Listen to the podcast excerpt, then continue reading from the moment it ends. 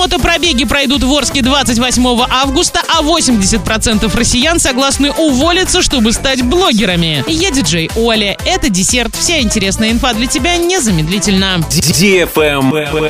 News. 28 августа в Орске пройдут мероприятия, посвященные Дню города. Однако массовых гуляний и больших концертов не будет. Но в первой половине дня с 11 до 12.00 запланирован велопробег от площади Кириллова до площади Комсомольской. При этом на время прохождения велосипедистов будет ограничено движение транспорта. Во второй половине дня с 16 до 17 часов пройдет мотопробег от площади Комсомольской до площади Кириллова. Кроме того, планируется и ряд других мероприятий, которые состоятся с 21 по 28 августа.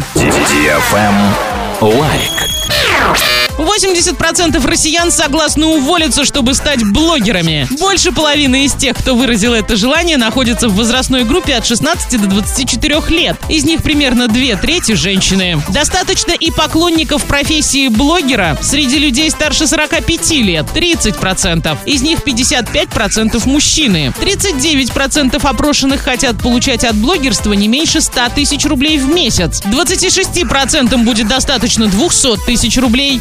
25 требуется от 500 до миллиона. 10% удовлетворятся 50 тысячами рублей. Кстати, более 80% россиян готовы обучиться навыкам, помогающим вести блог. Travel Guide. Новый пеший маршрут по местам съемок восьми известных отечественных картин, среди которых «Москва слезам не верит» для лиц старше 12 лет и «Брат 2» для лиц старше 16 лет, появился в туристическом сервисе «Руспас». Пользователи узнают, на крыше какого дома снимался служебный роман категория 16+, где происходило действие фильма «Покровские ворота» без возрастных ограничений и другие интересные факты о любимых отечественных лентах. Маршрут рассчитан на пятичасовую прогулку, которая начнется на Гоголевском бульваре, а закончится около высотки на Котельнической набережной, место жительства Ирины Салтыковой в «Брате-2». Всего включены 14 локаций, в том числе ресторан, в котором можно будет остановиться и отдохнуть. Проект «Руспас» создан в июле 2020 года для помощи в планировании путешествий по России. За время работы с сервисом воспользовались более миллиона человек. На этом все с новой порцией десерта специально для тебя. Буду уже очень скоро.